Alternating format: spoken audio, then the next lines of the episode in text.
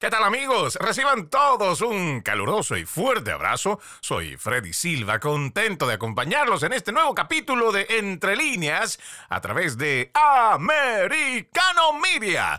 Le mando un fuerte abrazo a la gente que nos sintoniza en cualquier punto de la Unión Americana a través de nuestro portal www.americanomedia.com y también los que ya han descargado nuestra aplicación Americano, ya lo saben, disponible para Apple y Android.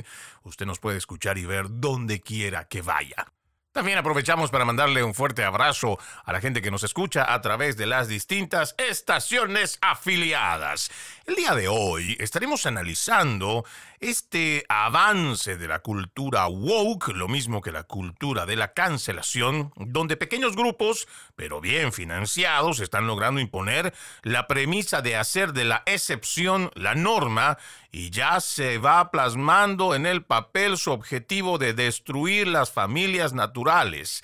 Casos como el que ocurrió en Canadá hace tan solo unos días, donde una escuela decidió eliminar la celebración del Día del Padre y de la Madre solo para cumplir con la agenda de la inclusión. Pero también tenemos en un acto de graduación una ceremonia en la Universidad de Berkeley, en California, donde solo se graduaron estudiantes negros, excluyendo al resto de los demás grupos raciales.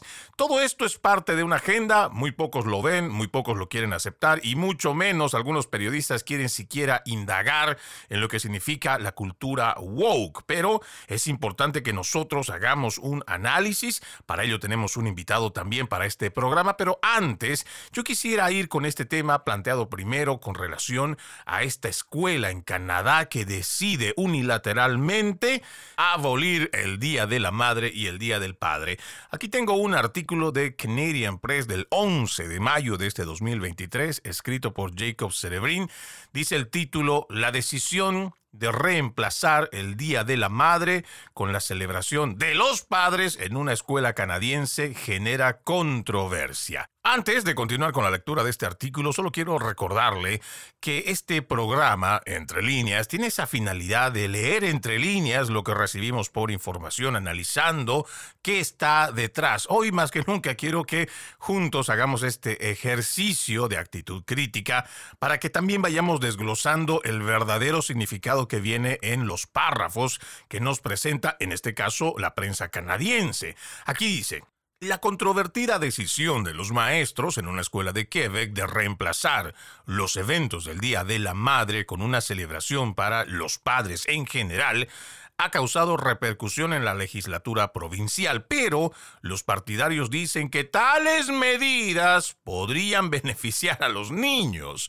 El Centro de Servicios Escolares que supervisa a la escuela de Chanterier en la ciudad de Quebec dijo que los maestros tomaron la decisión que se anunció a los padres por correo electrónico porque varios estudiantes en sus clases no tienen madre ni padre, mientras que otros están en hogares de acogida. Y escuche esta declaración, que es lo que sale precisamente de este centro de servicios escolares. Está claro que esta iniciativa fue motivada por las intenciones benévolas de los maestros hacia los estudiantes de su clase, pero claramente su comunicación fue torpe y podría haber sido mal interpretada y lo lamentamos. La disculpa se produjo después de que el líder conservador de Quebec, Erin Duhaim, compartiera esta semana en Twitter el correo electrónico enviado a los padres de La Chantelier en el que se preguntaba al ministro de Educación de Quebec, Bernard Drainville, si permitiría que esta corriente woke aboliera el Día de la Madre.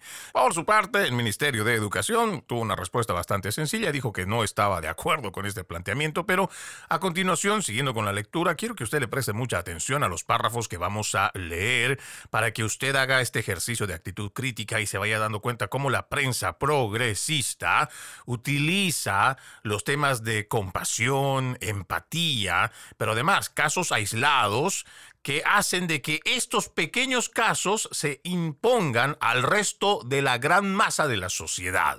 Es aquí donde nosotros tenemos que despertar, porque parecería que en cómo nos lo venden estos momentos tristes y dolorosos de algunos sectores, eso significa que hay que invisibilizar al resto. Y en realidad ese es el planteamiento que tiene tanto la ideología de género como la ideología trans, toda esta corriente woke.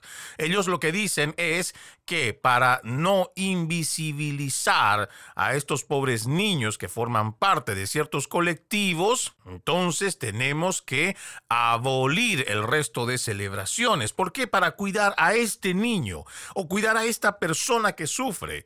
Pero la pregunta que yo le lanzo a usted, amigo oyente, por una persona, una familia, debemos invisibilizar al resto de las familias de la sociedad. Ahora lo vamos a ir entendiendo. Mire lo que dice este párrafo hacer la celebración sobre los padres en lugar de la madre o el padre es más inclusivo. Evita el malestar de aquellos niños que por una u otra razón no tienen padre ni madre. La muerte es bastante difícil de entender para los adultos. Para un niño pequeño es incomprensible. Mire cómo se plantea esto y podemos entender, por supuesto, que la partida de un padre o igual de la madre es muy doloroso para todo niño y por supuesto que para nosotros, para la sociedad en conjunto, es importante cuidar el bienestar emocional de los niños. Pero tú, con eliminar el Día del Padre o el Día de la Madre, no vas a evitar y mucho menos vas a cambiar la realidad de que ese niño ya no va a tener un papá el resto de su vida. Es aquí donde ya nosotros despertamos las alertas y nos vamos dando cuenta cómo estos ideólogos, estos izquierdistas que están metiendo esta cultura woke, esta cultura del victimismo, lo que realmente quieren de fondo es eliminar las celebraciones tradicionales del grueso de la sociedad, en este caso la familia, esa familia compuesta por papá, por mamá, que seguramente en la mayoría de las escuelas, no solo de Canadá, el resto del continente, tendrán por lo menos en un 70, en un 80%, pero resulta que porque hay un niño, o hay dos niños que no tienen el papá, entonces hay que privarles de la celebración al resto de los niños. Pero esto no solamente va por acá. Porque no nos olvidemos que tanto Canadá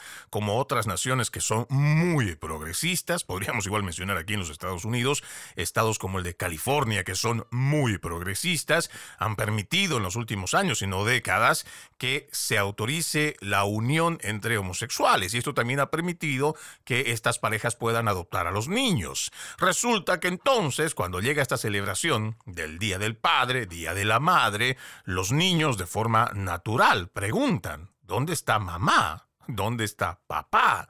Porque se supone que la ley natural hace que un niño llegue a este mundo con la participación de un padre y una madre. Entonces, aquí viene el momento incómodo no para el niño, sino para esos papás o mamás, ya sea de, un, de una unión de lesbianas o igual de homosexuales, de tratar de explicarle. Y para ello mejor van imponiendo una agenda que suprima la celebración tanto del Día del Padre, el Día de la Madre. No importa cómo se disculpen después, en realidad el daño ya está hecho. Y lo peor es que esto ha sido plasmado en papel. Pero esta maquinaria de querer llevar adelante esta agenda también cuenta con la complicidad de la academia. En este artículo, por ejemplo, refieren a una profesora de la Universidad de McGill que estudia el trauma infantil y dijo, en un contexto, por ejemplo, de un niño que perdió a uno de sus padres recientemente, podría volver a traumatizarse, tener una celebración del Día de la Madre para ese niño que acaba de perder a su madre. Dice también, los maestros son los mejores para saber lo que está pasando en la vida de sus estudiantes. Fíjense acá, amigos oyentes, la ingeniería social que se viene imponiendo con esta agenda, donde hablan de los padres que ya no conocen el contexto de sus hijos y que son los maestros los que más saben de ellos. ¿Por qué cree usted que está avanzando toda esta hipersexualización en las escuelas? Que además cuentan con algunos libros en, algunos, en algunas escuelas que se ha permitido a través de las juntas escolares que contienen pornografía infantil. Viene precisamente por este mensaje que se da constantemente de que es el profesor profesor, el que sabe y entiende mejor al alumno y que debería ser él el que se encargue de tomar las decisiones. Por eso es que se atreven a emitir una carta como esta, donde suprimen unilateralmente, según ellos, por compasión y además por la inclusión y la diversidad, deciden abolir la celebración del Día del Padre y el Día de la Madre para convertirlo de forma general en el Día de los Padres. Es ahí donde nosotros tenemos que ir entendiendo, leyendo entre líneas, para darnos cuenta cómo se utilizan palabras de compasión y empatía para tratar de imponernos esta narrativa. Porque yo no estoy diciendo que el niño que acaba de perder a su mamá o que perdió a su papá no sufra, seguramente que sí, pero nosotros tenemos que velar porque ese niño, a pesar del dolor que esté sufriendo, sepa que cuenta con mamá, si es que papá es el fallecido o al revés, y que va a contar con el apoyo no solo de sus familiares más cercanos, sino de la sociedad como tal, para que ese camino sea menos tortuoso. Pero nosotros no eliminamos el Día de la Madre o el Día del Padre simplemente para que ese niño no se sienta mal. Y estas son las cosas torcidas que plantean toda esta ideología de género de la cual se seguiremos hablando cuando regresemos de esta primera pausa. If you're struggling to lose weight, you've probably heard about weight loss medications like Wigovi or Zepbound, and you might be wondering if they're right for you. Meet PlushCare, a leading telehealth provider with doctors who are there for you day and night to partner with you in your weight loss journey. If you qualify, they can safely prescribe you medication from the comfort of your own home. To get started, visit plushcare.com slash weight loss. That's plushcare.com slash weight loss. Plushcare.com slash weight loss. Gracias, gracias por continuar con Entre Líneas a través de Americano Media. No se olvide que este 2023 juntos decimos no más fake news, no más noticias falsas. Para ello ponemos a su disposición nuestro portal www.americanomedia.com www.americanomedia.com También puede descargar nuestra aplicación gratuita americano está disponible para Apple y Android, donde usted podrá ver todo nuestro contenido en audio y en video. No se olvide la aplicación americano.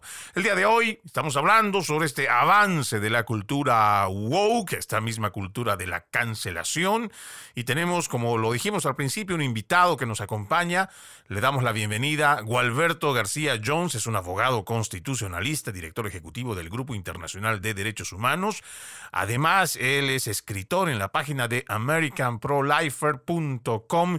Qué gusto tenerte nuevamente en Entre Líneas. Bienvenido, Alberto. Es un placer. Bueno, estamos hablando sobre este tema de la cultura woke y decíamos antes de irnos, estábamos haciendo la lectura de ese artículo que nos habla de una escuela allá en Canadá que unilateralmente deciden que para ellos, en nombre de la diversidad y la inclusión, es mejor eliminar el Día de la Madre, el Día del Padre, y mejor hacemos un día genérico para los padres, y según ellos, para no hacer sentir mal a un pequeño grupo de niños que podrían estar pasando por la situación de no tener a sus papás. Pero el querer mostrar esta parte compasiva, como ellos venden, esta idea, pues también significa invisibilizar al grueso de los demás alumnos y en realidad del grueso de la sociedad que tiene familias naturales y esto nos preocupa mucho porque aquí hay mucha ingeniería social, querido Gualberto, o por lo menos esa es una apreciación. Sí, claro, o sea, es, es algo tan, tan ridículo el querer eliminar el Día de la Madre por supuestamente incrementar la diversidad, o sea, la verdad es que ya casi es un sinsentido, ¿no?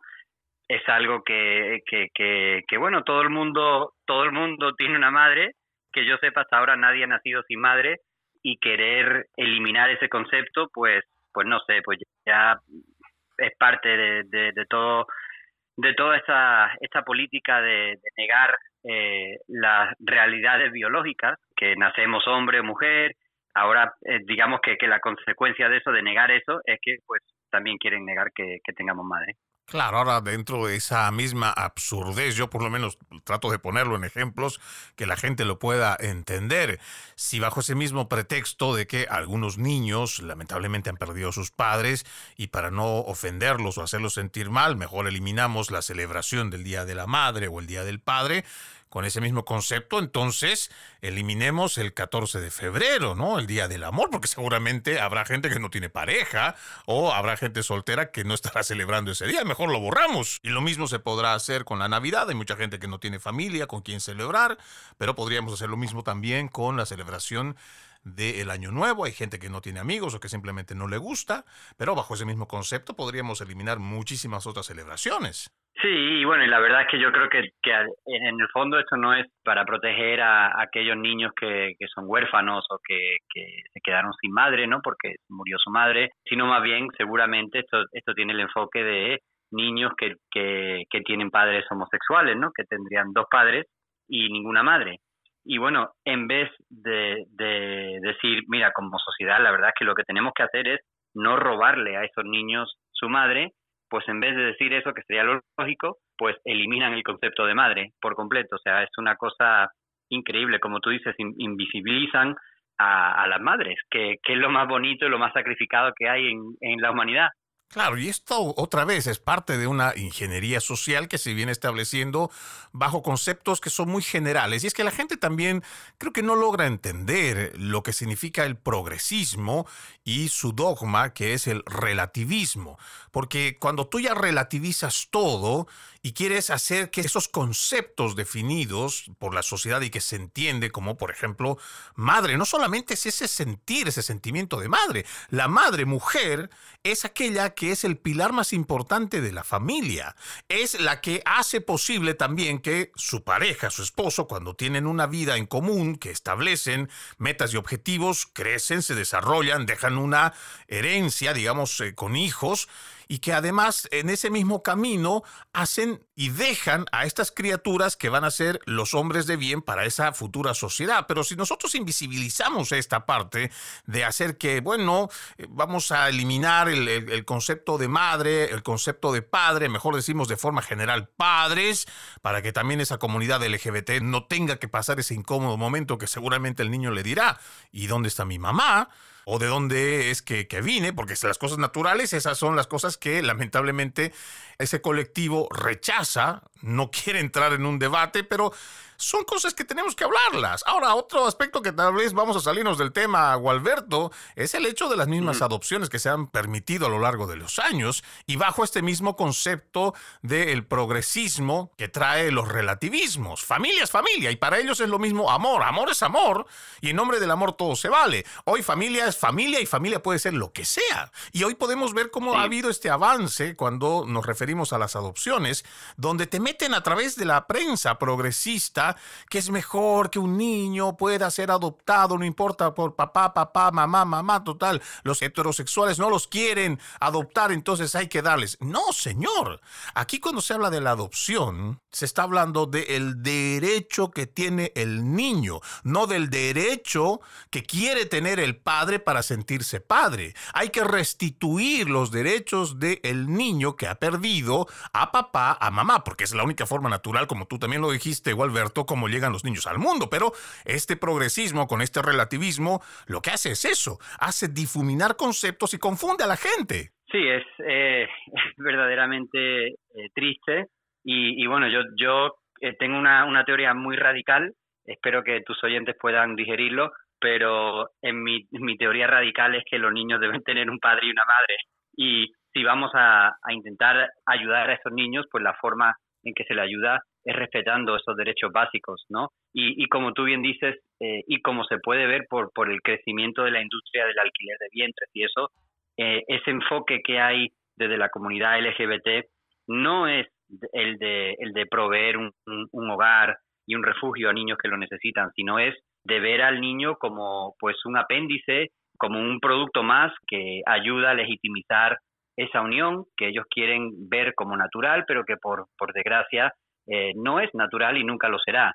Entonces ahí es donde pues sacrificamos a esos niños que son los más indefensos. imagínate niños que no tienen padres, uno no se puede imaginar algo más indefenso que eso, pues en vez de ayudarlos y darle un hogar eh, con, con un padre y una madre, con el calor de una madre y de un padre, pues ya empiezan robándole eso, ¿no? Que, que es triste, muy triste. Claro, ahora también hay mucho de lo que se agarran eh, los ideólogos más que los activistas, porque yo conozco mucha gente de la comunidad LGBTQ que está muy en contra de estas políticas de género, lo mismo que esta ideología trans, ideología de género, porque muchos de los que hoy son abierta y libremente declarados homosexuales o lesbianas han tenido una infancia feliz con papá y con mamá en casa, independientemente de cuál haya sido su elección después en cuanto a la inclinación sexual que pueda tener, son personas que han tenido y todavía tienen relaciones muy, muy bonitas con papá, con mamá, complicidad al, máximo y su inclinación sexual no ha afectado. Pero los activistas son los que se agarran de esto que nosotros decimos para decir que nosotros somos personas que estamos en contra de la comunidad. Y eso no es cierto. Lo que estamos es en contra de las políticas totalitarias que llevan adelante. Sí, bueno, en, contra de las cosas que le hacen daño a, las personas, especialmente a, los niños, ¿no? Y, y, el que un niño tenga un padre y una madre está comprobado por todas las estadísticas sabidas y por haber que le beneficia, ¿no? Igual que un niño que se cría en un hogar sin un padre, pues tiene índices de criminalidad más altos, tiene índices de salud más bajos, de educación, todo. Pues lo mismo, lo mismo ocurre con, con parejas donde hay dos hombres o dos mujeres, pues que le falta el complemento y los niños aprenden cosas de sus madres y las niñas aprenden cosas de sus padres. Entonces, es súper necesario para una sociedad que, que funcione el, preservar eso. Y yo, yo te digo una cosa, eh, Freddy, y es que yo creo que todo esto viene de, una causa, digamos, marxista del, de la visión de, la familia, que es que la familia en sí es un obstáculo a lo que debe ser, en, en la visión marxista, eh, la afinidad de la persona con el, con el Estado, la, esa, esa liga que hay entre la persona y el Estado, eh, el marxista siempre ha visto a la familia como un obstáculo. Y yo creo que no es coincidencia que muchos de estos grupos radicales eh, que se, se, se, aferran a la bandera LGBT o de, o de derechos de este tipo, que después en el fondo son la mayoría, la inmensa mayoría de ellos marxistas también. Claro, y esta es una agenda bastante clara. Cuando hablamos de la agenda globalista, la agenda 2030, mucha gente, claro, ve solamente la superficie, los 17 objetivos del desarrollo sustentable, pero no han leído lo que establece de por sí la agenda que ha sido modificada tanto en el 2015, en el 2005, en el 2001 y que fue elaborada realmente para el 94 y el 95 en los congresos de las Naciones Unidas. Y de por medio, si alguien se tomara la molestia de revisar, mucha de esa agenda tiene que ver con el control poblacional y para poderlo controlar, a la vez reducir, pues tienen la ideología de género que por debajo también tiene tanto la eutanasia, lo mismo que las políticas LGBT y también el aborto. Pero de eso vamos a hablar un poco más. This episode is brought to you by Shopify. Whether you're selling a little or a lot, Shopify helps you do your thing, however you cha-ching. From the launch your online shop stage all the way to the we just hit a million orders stage. No matter what stage you're in, Shopify's there to help you grow. Sign up for a $1 per month trial period at shopify.com slash special offer, all lowercase. That's shopify.com slash special offer. Seguimos, seguimos con más de Entre líneas a través de Americano Media. El día de hoy estamos conversando con Gualberto García Jones, es un abogado constitucionalista, director ejecutivo del Grupo Internacional de Derechos Humanos, y decíamos, Gualberto, que para estas políticas, este avance progresista, este avance de la agenda globalista, la familia es un obstáculo realmente duro y ellos se han dado cuenta, no por nada, están invirtiendo tanto en medios de comunicación, igual que en los desarrolladores de Internet, los streamings, revistas, cómics, todo tipo de ingeniería social que viene con mensaje para ir confundiendo sobre todo a los más jóvenes de la sociedad. ¿Por qué? Porque ya lo decía muy bien nuestro invitado, cuando uno tiene una crisis, ¿hacia dónde es que va, que recurre primero? A la familia. Cuando pasa un golpe de Estado, cuando hay una crisis financiera, cuando ocurre algo socialmente grave, uno va y se refugia en la familia. Además, la familia también es el centro donde se logra acumular cierta riqueza, ya sea que los padres hayan trabajado por una propiedad, una propiedad que pudieron haber recibido de los abuelos y que eso también se hereda a quienes llegan a ser los nietos y eso permite tener también cierta estabilidad con relación a los gobiernos, porque mientras tú tengas alguna propiedad contigo, no importa que tengas un gobierno de facto, un gobierno que no quiera respetar el Estado de Derecho, tú puedes refugiarte en tu propiedad. Y muchas otras cosas que realmente a lo largo de los siglos la familia ha representado ser la forma más sólida de cómo salir adelante de las tragedias más grandes. Y por eso están enfocados, eso es lo que entendemos en cuanto a nuestras deducciones, que para esta agenda globalista es importante atacar a la familia. Ahora, este aspecto que simplemente es uno de los tantos, es parte de esta cultura wow que también llamamos la cultura de la canción cancelación. Pero ¿hasta dónde nosotros vamos a soportar o hasta dónde también vamos a ser simples espectadores, Gualberto, de no reaccionar a lo que está pasando a nuestro alrededor?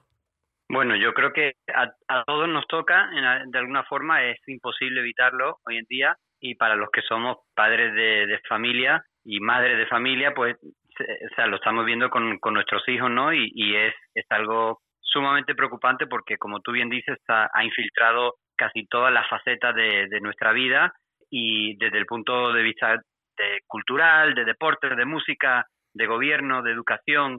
Entonces, eh, es, muy, muy importante el tema, el tema de la familia, de de verdad guiar los valores de, tu familia, que, yo creo que es algo que de hecho en la comunidad hispana tenemos, tenemos familias bastante fuertes, gracias a Dios, y también el tema de fe, ¿no? De, de tener algo más allá de nosotros mismos o, de lo que nos dice la cultura, sino que tenemos a Dios como, como modelo, como juez, y, bueno, tenemos que aferrarnos, aferrarnos a esas cosas que son, que son fundamentales eh, para no perdernos en este relativismo que, que, te lleva a una quiebra moral impresionante. Justo, justo estaba hablando con, con mi hijo, un hijo pequeño de 10 años, y me estaba preguntando sobre el tema de, de, la gente que está en la calle, ¿no? Y, por qué están en la calle, los homeless, y, y no sé cómo llegamos a hablar del tema de, eh, de la familia, de, de por qué esas personas seguramente tienen un problema, obviamente muchos de ellos eh, psicológico, con drogas, etcétera, pero que yo le yo quería eh, enfatizarle a mi hijo que su, que él nunca iba a estar en esa posición porque la familia lo iba a tener siempre cerca. Y es esa, la familia para nosotros tiene que ser como el, primer eh, social safety, ¿no? El, eh, esa red de apoyo. Y es la verdad es que ahora mismo es algo que se está, está estropeando, estamos perdiéndolo y no podemos permitir que sea así. O sea, la responsabilidad principal es nuestra, con nuestras propias familias, asegurarnos que esto no, va, no pase dentro de nuestro propio círculo. Pero ahora yo me pongo a pensar en eso que tú acabas de decir con relación a que la comunidad hispana tiene valores familiares muy fuertes. A veces pienso que nosotros extrapolamos, yo entiendo porque la gente con la que yo me rodeo, tenemos el concepto de familia como algo de verdad, de corazón, que podríamos decir que por la familia somos capaces de sacrificar la vida.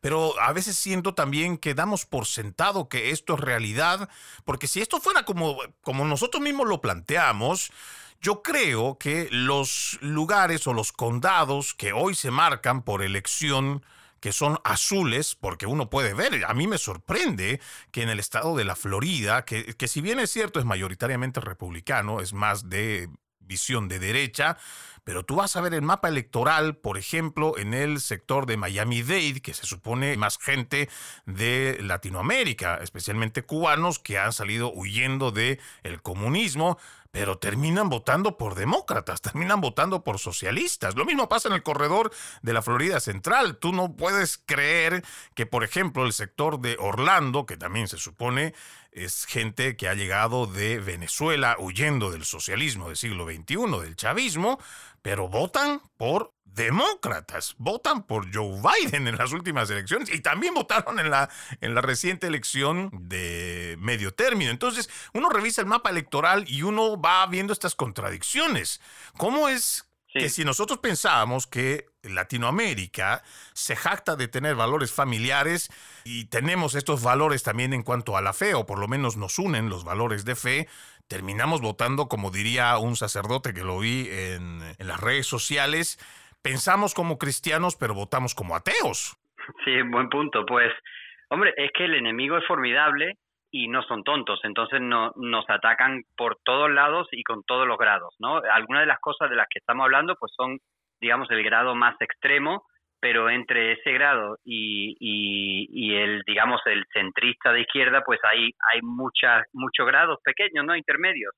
Y es fácil, ¿no? Pues apelar a diferentes cosas, como puede ser el, el problema del migrante indocumentado, apelan simplemente a un, a un punto y, y empiezan pues a, decir el que no está de acuerdo con esta política pues es malo y te empiezan a digamos a, crear una tribu ¿no? de que, tienes que votar eh, de una forma. Y la gente deja de, pensar y se olvida muy rápidamente como tú bien dices en el caso de los venezolanos y, cubanos que eh, la ideología de donde ellos vinieron es la misma ideología que ahora, ellos están apoyando acá. Simplemente con un digamos con un, eh, una envoltura un poquito más más bonita. Eh, pero bueno, yo creo que eso es parte de, el esfuerzo que tenemos que hacer los conservadores hispanos para predicar un poco eh, nuestra nuestra filosofía. Eh, obviamente, como personas de fe, es algo a lo que estamos llamados todos individualmente. y, y bueno, yo yo sí yo sí soy optimista. Creo que que la verdad prevalece y que el bien prevalece y solamente es cuestión pues que nosotros mirar a nuestro nuestro pequeño feudo a, nuestro alrededor y hacer lo que podemos, ¿no? Pero pero siempre con, con, alegría e intentando dar una, una buena cara una buena cara a algo que, que creo que se, se le decía del presidente Reagan, ¿no? Que era muy conservador, pero que era un guerrero feliz y yo creo que eso ese es el secreto por supuesto, hay que apelar siempre a ese espíritu de esperanza de que esta batalla, aunque va a ser de resistencia, porque no es de velocidad esta carrera que estamos teniendo, pues tendremos que sonreír igual y dar nuestra mejor cara para que también la parte espiritual no decaiga. Pero este tema, no solo el, el tema del avance woke, mencionamos uno en este caso sobre cómo han tratado desde una escuela de Canadá, quitar este Día de la Madre, el Día del Padre, pero hay otro aspecto dentro de todo este avance wow que me pareció muy interesante esta semana y tiene que ver con la Universidad de Berkeley que organizó una graduación donde estuvieron presentes solo estudiantes afroamericanos. Esto realmente para mí es muy preocupante porque dentro de lo que es la cultura woke y esto de la teoría crítica de la raza, ideología de género, es algo que para nosotros nos llama la atención, porque otra vez, todo esto se cierne con respecto al tema de la familia. Aquí, por ejemplo, voy a leer solamente una partecita de este artículo de MRCTV. Dice, UC Berkeley organiza otra graduación solo para negros. Se volvió interesante, según lo que relata este artículo. La Universidad de California en Berkeley, financiada por el Estado, celebró su ceremonia anual de graduación segregada solo para negros el 20 de mayo, una tradición de décadas que sin duda hace que Martin Luther King Jr. se revuelva en su tumba cada primavera.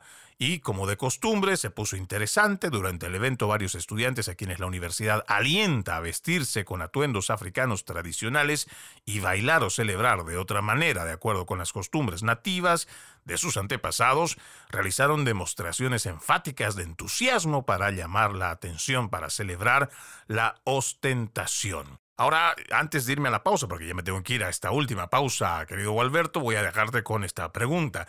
Ya no solamente hablamos de este tema de segregación, yo incluso iría un paso más, incluso podríamos hablar de, de un posible racismo, pero esta vez de los afroamericanos hacia el resto de las otras minorías cómo estamos viendo como sociedad esto, pero además no nos olvidemos que de por medio también están avanzando de una forma increíble en el tema de reparations, las reparaciones, que incluso en California ya se habla de darle 2 millones de dólares a cada miembro de la comunidad afroamericana porque, entre comillas, sus ancestros fueron sometidos a la esclavitud Y eso se está replicando en otros estados, en lo personal, de una forma muy peligrosa. Y les explico por qué considero esto cuando regresemos. Gracias, gracias por continuar con Entre líneas a través de Americano Media. El día de hoy nos acompaña Gualberto García Jones, un abogado constitucionalista. Antes de irnos a la pausa, Gualberto te hablaba sobre cómo el tema de reparations, teoría crítica de la raza, toda esta cultura woke, está avanzando de una forma peligrosa, especialmente en el tema de reparations. Yo he puesto este ejemplo y siempre lo voy a plantear de esta misma forma. Es tan absurdo como decir que mi tatara tatarabuelo le ha pateado a tu tatara tatarabuelo Gualberto y ahora, porque eso sucedió hace, digamos, un siglo, tal vez un poco más, ahora yo tengo la responsabilidad, de alguna manera inventada por los ideólogos, de pagarte una cantidad, porque eso va a tener que salir del bolsillo de los contribuyentes. Y lo peligroso es que esta idea se está replicando de tal forma que ya hay otros estados que están comenzando igual con pequeños comités a redactar lo que para ellos significa estos reparations. Me preocupa el tema de lo que hizo esta celebración en la Universidad en Berkeley, en California, y también cómo no estamos haciendo nada, en lo personal por lo menos eso es lo que veo, o la resistencia es realmente mínima ante este avance que puede dar un giro realmente preocupante, incluso en la estabilidad social en la nación, Gualberto.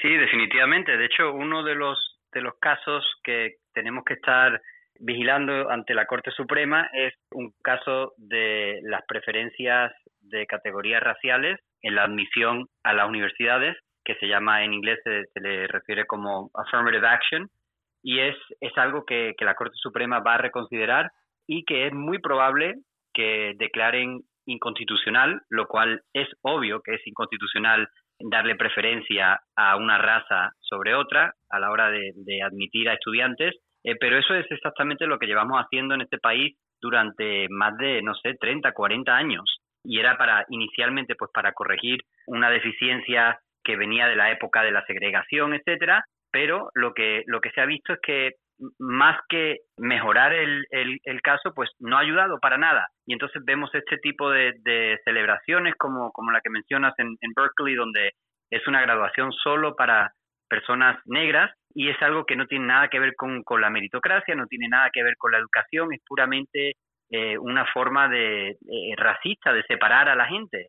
Entonces, te cuento una, anécdota que justo yo estaba hablando de este tema con un señor, un papá del equipo de fútbol de, mi, de mis hijos, que es africano, es nigeriano, y él está aquí y él está horrorizado con ese tipo de, de, de cultura de, que rechaza la meritocracia. Él me dijo que para sus hijos él no quiere ninguna ventaja, él quiere que se le juzguen pues por sus méritos propios. Y este hombre es africano, o sea, imagínate más africano que él imposible. Entonces yo creo que la gente de bien tiene que rechazar esto, como tú dijiste, Martin Luther King estaría eh, dando vueltas en su tumba, porque esto es precisamente el racismo que estamos intentando rechazar. Lo que todos queremos es que las personas se les juzguen por su carácter, por su personalidad, por sus virtudes y no por el color de su raza, pero es algo que de nuevo yo creo que tiene raíces marxistas, están intentando siempre dividir a, las poblaciones y en este caso pues utilizan la raza, como en el otro caso utilizan eh, la sexualidad de las personas. O lo mismo también podríamos decir con el tema del feminismo radical, porque hay países como, podríamos bien mencionar a Argentina, ahora también México entrando en esa misma línea, ya hace mucho España, donde por ser mujer, hay espacios, porque esto llaman diversidad, inclusión y todo lo que es esta ideología de género. Y muchas mujeres están realmente molestas con esto porque no debería de darles ese espacio sino las competencias, porque hay gente que es muy, muy preparada, y realmente mujeres que están muy sobresalientes, yo diría muy por encima de la media de los hombres en muchos aspectos, en muchos aspectos académicos y demás, que no necesitan favoritismos. Pero esto se está dando precisamente porque hay una cantidad de gente en el mundo que solamente esto ve como si estuviéramos en una especie de ring, pero somos simples espectadores, que podremos decir una queja a través de las redes sociales, podremos hacer una pequeña manifestación en nuestra casa simplemente mencionándolo, pero de ahí a la acción el tramo es demasiado largo, Alberto. Sí, sí, sí. Y, lo difícil es que, bueno, estas instituciones pues reciben el apoyo del contribuyente porque casi siempre pues son instituciones que, que son del Estado, que no tienen que proveerse los fondos así como una institución privada. Ejercen muchísima influencia y muchísima presión en la sociedad. Y bueno, es, es algo, yo creo que es un cáncer ahora mismo en la, la sociedad así como el racismo pudo ser un cáncer hace 150 años en este país o 100 años, ahora mismo tenemos el racismo aceptado de esta ideología de TRT y bueno, eh, es algo que vemos que no mejora nada, o sea, no mejora nada la, la sociedad, no mejora el ámbito social de, la, de las grandes ciudades, ¿no? Donde, se ha intentado implementar, sino más bien incrementa la violencia. Eh, es algo que, que yo creo que tiene un fin muy feo y pésimo, ¿no? Para los estudiantes, para las personas que viven en estas comunidades. Entonces es algo que tenemos que seguir luchando en contra de ello. Y también es algo que yo creo que, que el, liderazgo, ¿no? Que vemos desde, desde, por ejemplo, desde Washington, con Joe Biden yendo a, a una universidad y, hablando sobre el, el white supremacy, ¿no? El racismo de los blancos es el, el peor mal de hoy en día.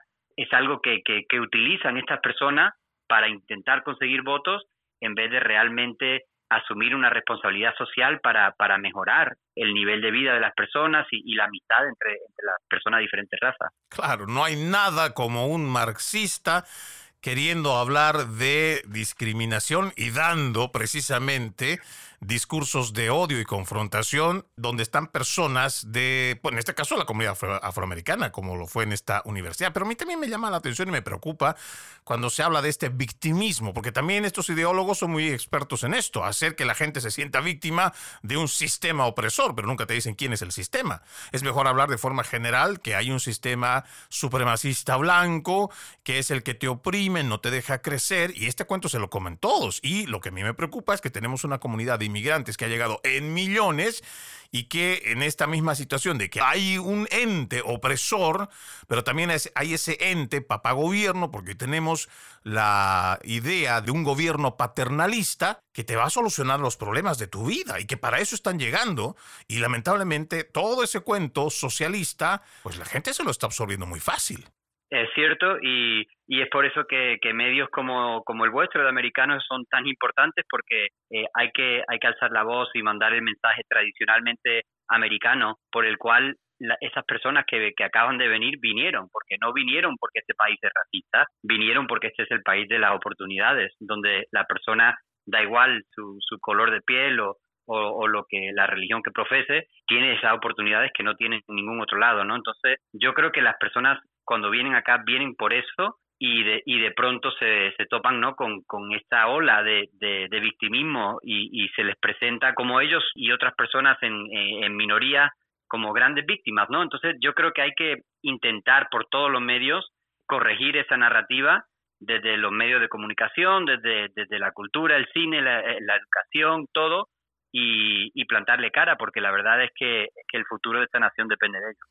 Totalmente de acuerdo. Y es muy importante ahora. Nosotros siempre tratamos de hablar con las personas de forma frontal, con la verdad. Yo entiendo que para muchos esta verdad puede ser incómoda, algunos simplemente no la aceptan, la rechazan. No nos eh, entenderán tal vez algunos, pero en realidad el concepto que nosotros hemos desarrollado o por lo menos la esencia que se ha desarrollado en este país, es a base de la cultura del esfuerzo y el trabajo. Esa cultura está siendo gravemente atacada. No nos olvidemos que lo mismo la familia, la estructura más importante a lo largo de los siglos o milenios, ha sido la familia. Y es esa familia la cual esta agenda globalista planea destruir a través de mucha ingeniería social que a diario vemos a través de los principales medios de comunicación. Pero para eso está Americano Media, para eso usted tiene una programación entera con pensamiento, con ideas que son más conservadoras, pero también que tienen mucho sentido común.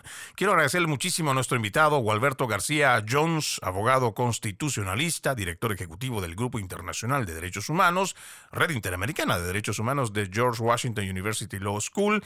También es escritor en la página de americanprolifer.com. Es realmente un gusto haberte tenido en Entre Líneas. Gracias, Gualberto. Muchas gracias. De esta forma vamos poniendo punto final a este capítulo de Entre líneas. Soy Freddy Silva. Los invito a que continúen con la programación de Americano Media. Buenas tardes.